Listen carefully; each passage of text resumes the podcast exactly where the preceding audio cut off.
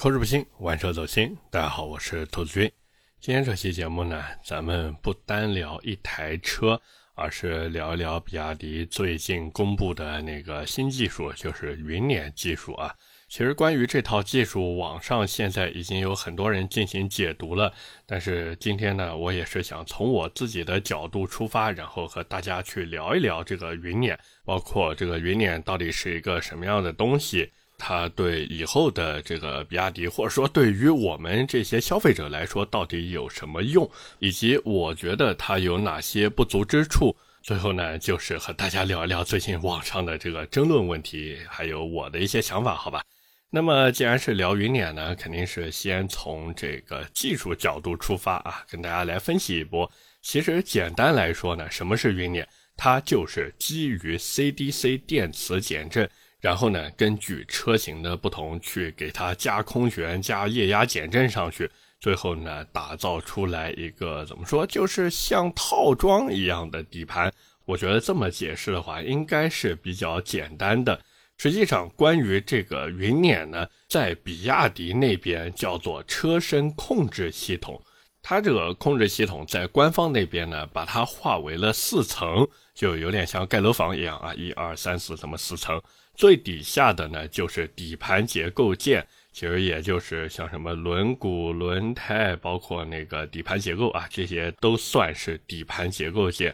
然后在底盘结构件的上面呢，就是云辇执行层，这个其实也是这一次云辇架构的一个核心点。因为底盘结构件，其实我看下来，尤其是以汉 EV 为例的话，它实际上是没有做出什么改变的。只是在这个云辇执行层上面玩了一些花活。那当然，我也知道很多朋友说，那兔子聊这么半天，这云辇执行层是什么东西？其实就是我刚才说的那个 CDC 电磁减震系统，外加根据需要去搭配的液压减震以及空气悬挂。这个呢，其实在比亚迪那边就是它的一个执行层。我觉得这名字取的其实还算比较通俗易懂吧。毕竟你这个车子要做一些动作啊，什么转弯呀，包括这个要支撑性啊这些东西，它都需要通过这个东西来进行一个传导和执行嘛。那么在这个执行层的上面，它有一个叫做云辇决策层。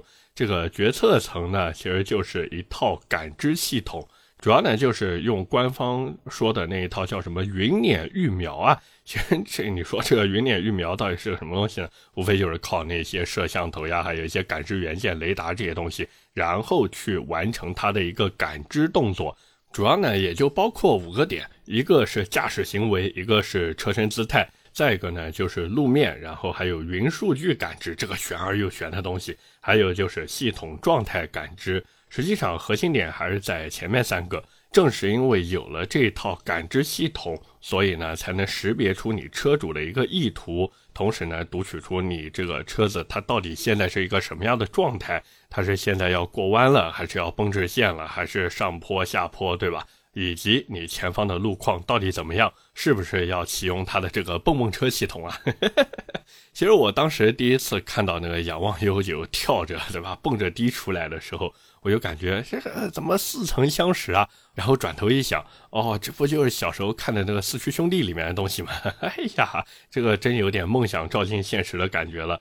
那当然啊，除了这些感知系统以外呢？其实这一次，比亚迪官方也是发布了一个叫做“云辇智算”的东西。可能有人会想说，这个所谓智算，对吧？智力的智，算法的算，它不就是一个类似处理器的东西吗？对，没有错，它其实就是一个处理器。那靠着这个处理器呢，它就可以进行一个我们说云算法。那大家听到云算法也都知道，它是要联网的。所以我在想，这个但凡啊，但凡这个网络如果卡顿了一下的话，假如说本来它识别到前面有个坑，然后我因为是车主，结果就没有太在意这个东西，哐叽过去了，然后车子坏掉，到底算谁的呢？肯定是算我的嘛，对吧？哦，不对，其实严格意义上来说，应该算保险公司，对吧？毕竟要买车损险嘛，你这过去坏了，拖到 4S 店修车，保险公司赔钱，对吧？哎呀，万万没想到，最后受伤的竟然是保险公司。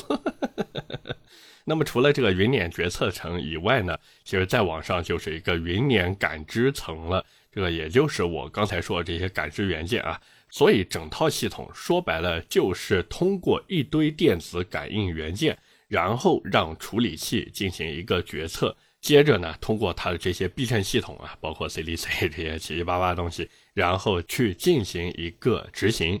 就比如说调整你的车辆姿态呀，包括修正你的一个车辆重心啊，对吧？就基本上这些东西，最后呢反映到底盘上面，那也就是让你车子开着跑嘛。所以这一套系统看上去可能有点复杂，但是实际上呢还是蛮简单的。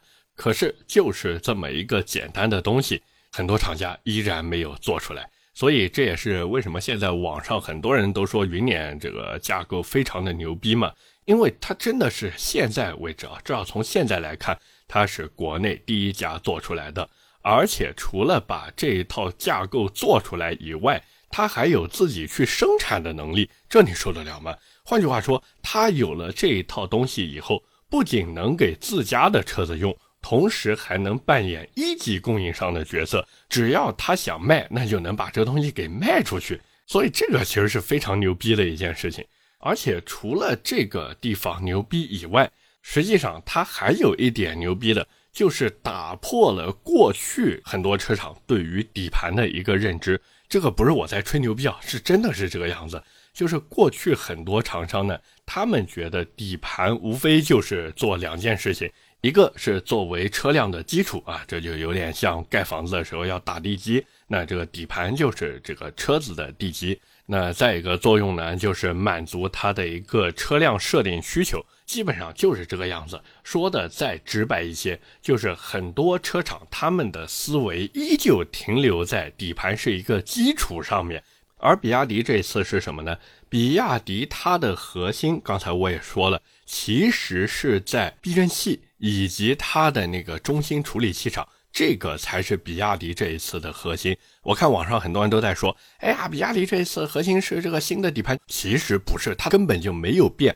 它该是筷子悬挂还是筷子悬挂，只是通过这个中央处理器让这套底盘能表现得更好。至于那个蹦着迪上台的仰望悠久。这些功能或者模式只是他玩的一个花活，或者说是这一套架构给他带来的一个天头。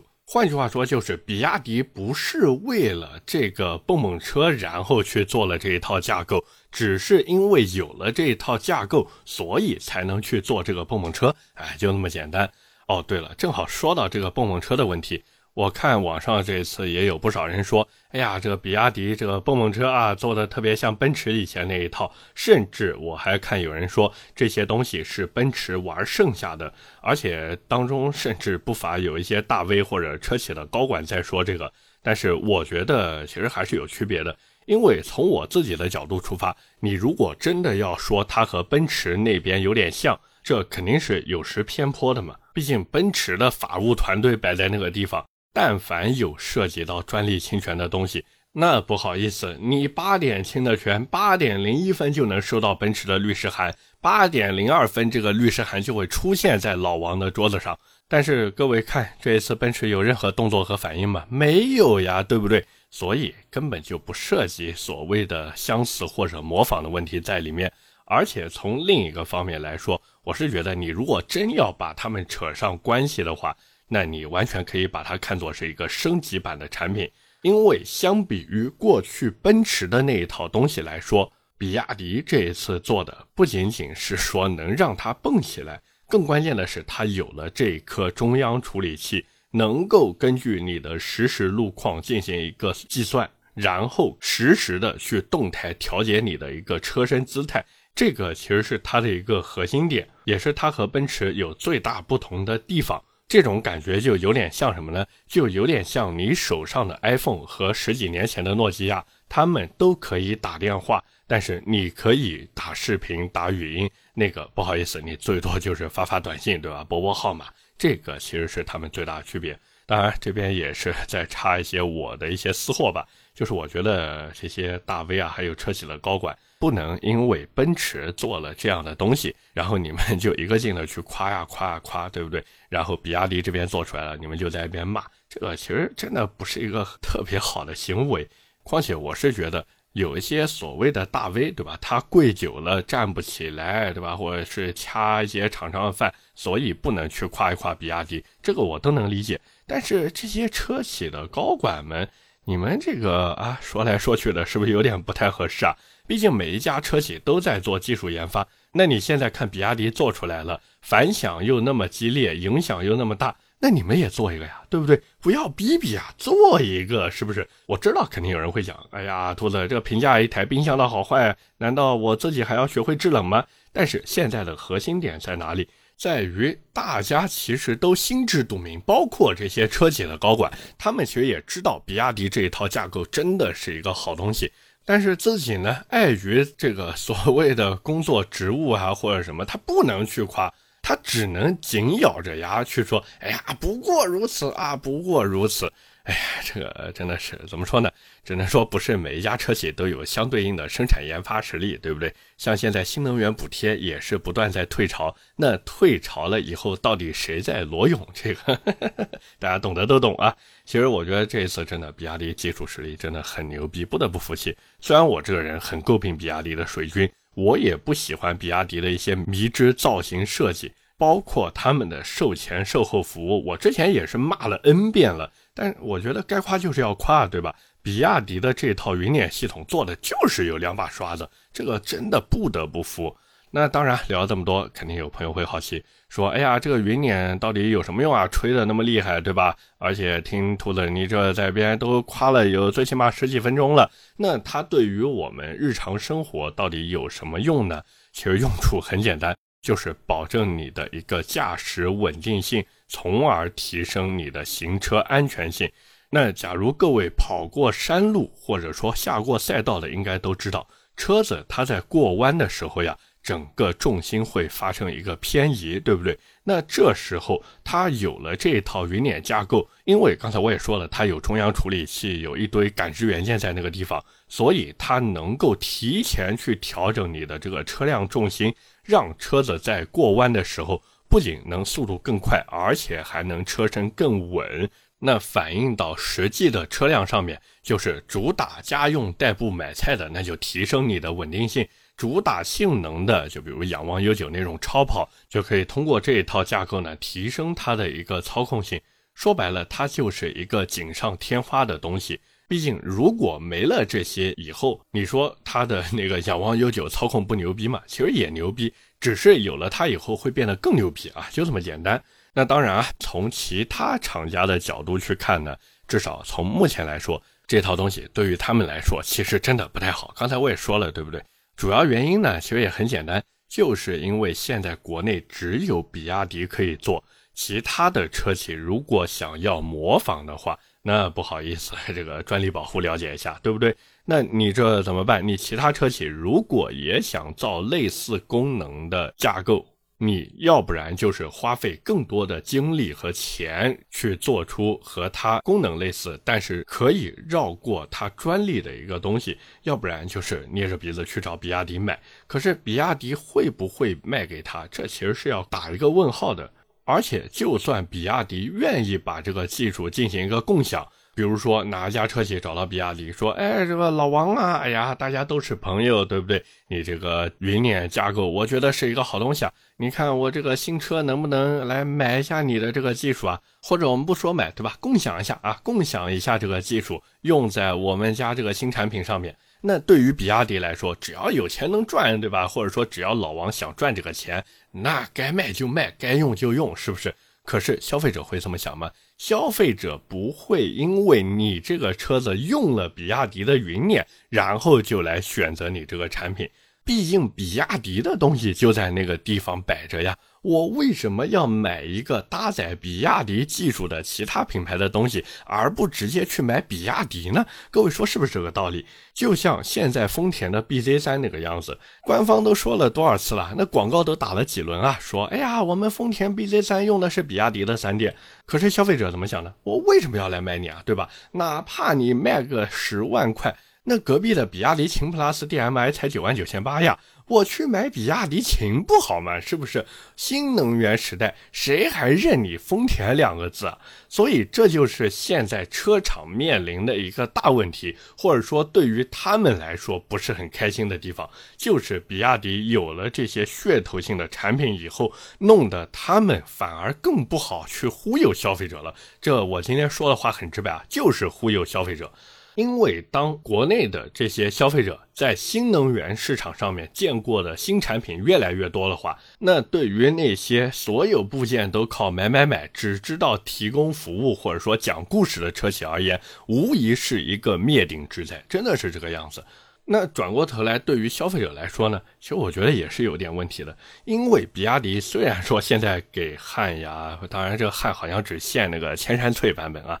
还有那个新出的腾势 N7、仰望的 U8 和 U9 这些车子，现在虽然说都有机会用上这一套云辇架构，或者已经用上了，可是对于消费者来说呢，我觉得还是要给大家提一个醒，就是我刚才有说过好几遍的，这一套架构它只是锦上添花的东西。那你如果说去买一台比亚迪汉回来，那大家也都知道，比亚迪汉还是 E 二点零平台打造的嘛，它那个后轮该是快速悬挂还是快速悬挂。哪怕打了 N 多补丁，换了 N 种材料，不好意思，钛合金筷子它也是筷子，所以有点打补丁的味道在里面啊。毕竟底子在那个地方嘛，所以你千万不要指望说，哎呀，我这个现在有了这一套云辇架构以后，我这个比亚迪汉的后悬就再也不是筷子了。不好意思，想多了，还是筷子，好吧？说白了，它的极限就在那边。你不要指望着说有了云辇以后，你的这个汉的操控就能屠牛宰马。它这一套底子摆在这边，你该买菜还是买菜，所以不要对它有太高的期待，只是说它能让你相对而言的整体操控性变得更好一些，就是这个样子。所以呢，聊到这边呢，也是最后跟大家分享一下我的一些看法吧。其实关于这一套云辇架构呢，网上现在也存在很多的争议。但是我觉得撇开这些争议的表象呢，它的里子还是在于品牌上面。这是我的一家之言啊，我不对我说的话负责。我就是觉得，现在之所以很多人还会对比亚迪的一些新技术，包括一些新产品提出质疑呢，就是因为比亚迪现在它对于品牌的塑造还是失败的。哪怕说它推出了这么多热销的车型，哪怕说它现在有腾势也有仰望这些所谓的高端品牌，但是在很多人的心里面，比亚迪依旧是有点像闰土啊，我不知道这个形容合不合适。毕竟比亚迪之前那么多年，对吧？走的都是低端市场。即便是后来出了新的 DMI 版本车型以后呢，它也没有针对自己的这些所谓底盘架构进行大的升级。所以也不乏有很多人在网上说：“哎呀，这个自从把发动机换成电机以后，立马摇身一变卖起了高价。”这个其实怪不得消费者这么去骂。各位其实看看也都知道。比亚迪从它推出 DMI 系列车型，并且宣布以后不再做燃油车以来，这个品牌它有过塑造吗？没有，甚至我可以说，比亚迪从来都没进行过所谓的品牌塑造，它就是在那边闷头造车，然后卖车。我知道肯定有很多人会说，哎呀，这个比亚迪不是一天到晚找水军吗？对吧？甚至最近那个新闻大家也看了。比亚迪宋 PLUS DM-i 车友会的会长竟然被这个比亚迪的粉丝开除粉籍了！我的天！哎呀，说比亚迪车友会的会长是黑粉头子，所以这个东西你跟谁说理去呢？只能说比亚迪在品牌塑造方面还需要下很大的功夫。而且，哪怕比亚迪现在有了这么多的新技术，这么多牛逼的东西。可是，它对于销售渠道的把控，对于整体的服务的塑造，这些东西都是完全没有跟上的。也是我一直想劝比亚迪的：但凡你们能把自己的售前售后服务做好，但凡你们能把自己的车子设计的不要再加那么多莫名其妙的东西上去。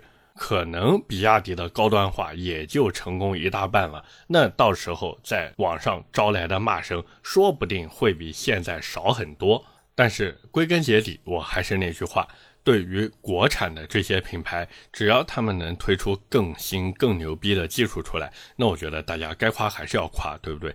毕竟借用那个老北京说车的一句话，人家还有航空母舰，那我们也造，又怎么呢？对不对？OK，那么今天关于比亚迪的云辇技术，我们就先聊这么多。下面呢，跟大家聊点闲的。哎呀，这个说到闲的呀，最近真的太忙了，因为马上就是上海车展了嘛，所以各家车企的合作项目也都来了。现在其实大家也都知道，这个每一家车企之间内卷非常的严重。以至于我每次在做商业合作的时候，就写商业稿的时候，我真的是想破脑袋去找亮点，因为大家的产品力都差不多，配置也都差不多，甚至有些车子连外形和内饰都差不多。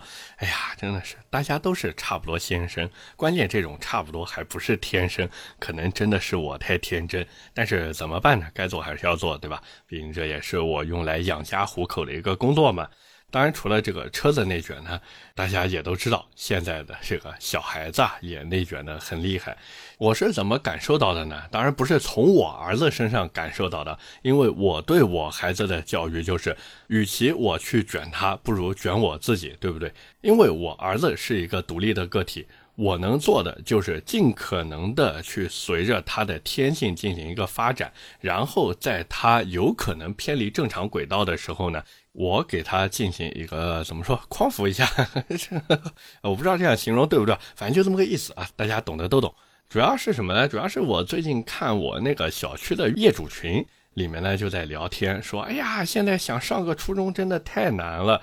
因为现在大家也都明白嘛，好学校的要求特别的高，像这家学校可能有什么要求，然后那一家学校呢又有什么标准。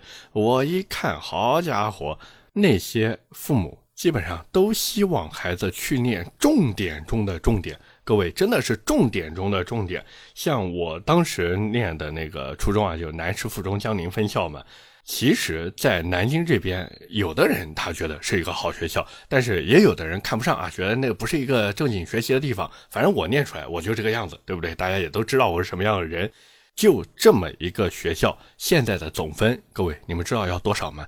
他们对于孩子在小学期间的要求，三门功课加起来总分要超过两百九十七分，而且还要年年全优加三好学生。哎，我回头想了一下，不对呀，我当时这个招生有那么难吗？因为我这个人心比较大，像很多这个事情我都不管的。但是我确实，我小时候那个考试成绩还可以。于是呢，我就找我爸聊了一下，我说：“哎呀，爸，我这当时上南师江宁，我是保送的吗？”我爸说：“对啊，还是我去签的合同呢。”我说：“你怎么签的合同？”他说：“我就拿着你的成绩单，还有每年这个奖状，然后就过去了呀。”我说：“然后呢？”他说，然后他们就要了呀，就说反正你这个成绩也符合，对吧？你这反正每年都是年级前三的，而且还动不动考个年级第一回来，那人家当然要啊。我说哦，我小时候这么牛逼吗？我爸说你小时候，哎呀，我都不想说你，你小时候这个样子，你看你现在，哎呀，真的是，所以我这个，哎呀。但是不管怎么说，确实现在这个小孩子之间竞争压力太大了，怪不得我们老板动不动要买学区房呢。啊，原来在这个地方。而且除了这个成绩要求比较高以外呢。还有一件事情让我觉得触动挺大的，就是上周末的时候，我呢和我老婆带我儿子，然后以及我发小他们一家三口一起相约到南京这边的一家室内游乐场。那南京的朋友应该知道，叫做奈尔堡。这个室内游乐场其实做的很大，里面呢什么项目都有，并且呢还是一票通用的，就是你在外面买个票，里面所有的项目都可以玩，所有的设施也都可以使用。当然，里面也有一些额外收费的项目，就比如说给你小孩脸上画个彩绘的花纹啊，就像面具一样子，那个是收费二十块钱。还有呢，就是你要在里面喝饮料呀、吃饭呀，这些也都是额外收费的。那假如说你还想买点玩具什么的，哎，不好意思，还是收费的。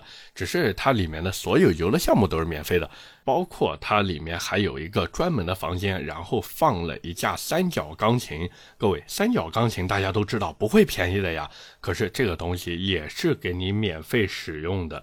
然后呢，我去了以后，我就看，我的天啊，真的有小孩子在那边弹琴，而且弹的还非常的不错。我看那些孩子可能大的六七岁、七八岁，小的可能也就三四岁左右啊。但是都是弹得特别熟练的那一种，然后我就转头看看我儿子，哎呀，这都是一个练习时长两年半的小伙子了，这成天跟着我后面啊，一天到晚就是疯跑，在一边玩耍。我说真的，那一瞬间我都在想，是不是该把我这一身绝活教给他？但是转头又想了一下，不对，我不能这么逼迫他，对不对？还是要随着他的天性去发展。毕竟我三四岁的时候在干嘛？我还在撒尿和泥巴呢，是不是？我凭什么去要求他呢？所以怎么说呢？还是要摆正自己的心态。因为至少从我自己的角度出发，我是觉得，与其去卷孩子，不如去卷卷我们自己，对吧？卷一卷家长。而且，就算孩子达不到你想要的那个高度，或者说你想象中的那个目标，其实又能怎么样呢？对吧？毕竟孩子童年只有一次嘛。那他的开心快乐，我觉得比什么都重要。各位说是不是这样？OK，那么今天闲聊的呢，就先扯到这边。下面是我们的留言互动环节。那么上期节目啊，我们聊的是别克 E 五。那么第一条留言来自幺五九二幺九三 LRNI，他说商业合作还这么耿直，兔子你的钱包不会痛吗？小心三刀找你谈话。主要是因为我上期节目也说了，最近接了一下这个别克 E 五的商业合作，所以研究了一下这台车。但是兄弟接的商业合作出镜的是三刀呀，三刀不会因为我在自己的节目里面吐槽，然后就找我谈话的。这个兄弟们大可放心。因为我这边还是要再重申一遍，兔子的玩车日记只是我自己的节目，没有进行任何的签约或者合作，就那么简单，所以他没有办法找我谈。毕竟这个节目它只代表我自己的想法，包括这一档节目在厂家那边也没有任何影响力。我说实话，我做这个节目纯粹就是想跟大家有一个怎么说？属于我们自己的小天地，聊点真的，聊点走心的。这么说好像是不是听着有点假？哎，反正无所谓，因为这些都是我的心里话。所以以后我觉得还是应该这样，就坚持下去，对吧？咱们该聊啥就继续聊啥。第二条留言来自听友幺七二六八五八七五。他说：“通用不是把他姥姥的钱都掏出来了，开发纯电平台奥特能了吗？这么久了，怎么就看到凯迪拉克锐歌一款车？为了降低成本，他们家电动车应该是万箭齐发了呀。这个万箭齐发，在很多时候呢，都会跟着出一张无懈可击啊。就算不出无懈可击，也会出闪。这个扯偏了，扯偏了啊！三国杀打多了。”回到这个正经的事情上面来聊呢，其实奥特能平台已经开发出了不少车了，包括悍马的电动版，还有凯迪拉克的锐歌，以及现在新的别克 E 五，包括这个平台在北美那边其实也上了一些，我记得好像是皮卡和 SUV 之类的产品。只是因为这些产品至少通用目前还没有带到国内来，其实我一直觉得这是他们的一个失策。悍马 EV 那么好的东西，他不拉过来，偏要去推凯迪拉克锐歌，这难道不是自己脑子坏了想不通吗？各位说是不是这样？毕竟你说真要把悍马 EV 拉到国内来作为首发车型，这个轰动效应肯定是要比锐歌强一万倍的呀。结果呢，通用并没有这样做，就在那边强推锐歌，结果最后呢，市场表现一塌糊涂。所以真的怪不得通用，要怪就怪通用的市场营销这些决策部门。简直就是犯了一个离天下之大谱的错误。那在这个错误犯了以后，他们就必须要为自己当时这个错误决策去买单，而这也就促使着通用的奥特能平台，而这呢也就导致通用的奥特能平台摆在那边，可是车子出的一台比一台慢，就这个样子。最后一条留言来自 E A 八八八。他说：“这个别克 E 五的充电口还在前面啊，兔子怎么看呀？”其实我在上期节目里面已经说了，它的充电口在前面，而且它是一个以前驱为主、四驱为辅的电动车，所以我不是很喜欢，并且我对它的操控性也不抱任何的指望。这其实我在上期节目已经表态表得很明显了，包括这两天我也是跟小谢在那边聊这个事情。小谢的想法呢，其实也是跟我差不多的。他呢也觉得这么大的一台车，结果还是以前驱为主的，能不能跑得动先摆在一边不谈。关键是在新能源车这么内卷的情况下，他们还能做出来这种产品，就非常的离谱。这个是他跟我说的，其实也是说出了我的一个心里话。所以，对于别克 E 五这台车后期的销量呢，我觉得如果他们真想卖得好的话，只能继续走他们在燃油车上面的老路，就是骨折促销。不然的话，真的很难找到一个理由说去通过这台车，然后打动消费者的钱包。OK，那么以上就是我们今天这期节目的全部内容了，也是感谢各位的收听和陪伴。我的节目会在每周一和每周四更新，点赞、评论、转发是对我最大的支持。当然，各位也不要忘记投一投月票，同时呢，也可以关注一下我的个人微博“百车全说兔子”。那假如你有什么想听的车或者想聊的话题呢，也欢迎在节目下方评论区留言。我们下期节目接着聊，拜了个拜。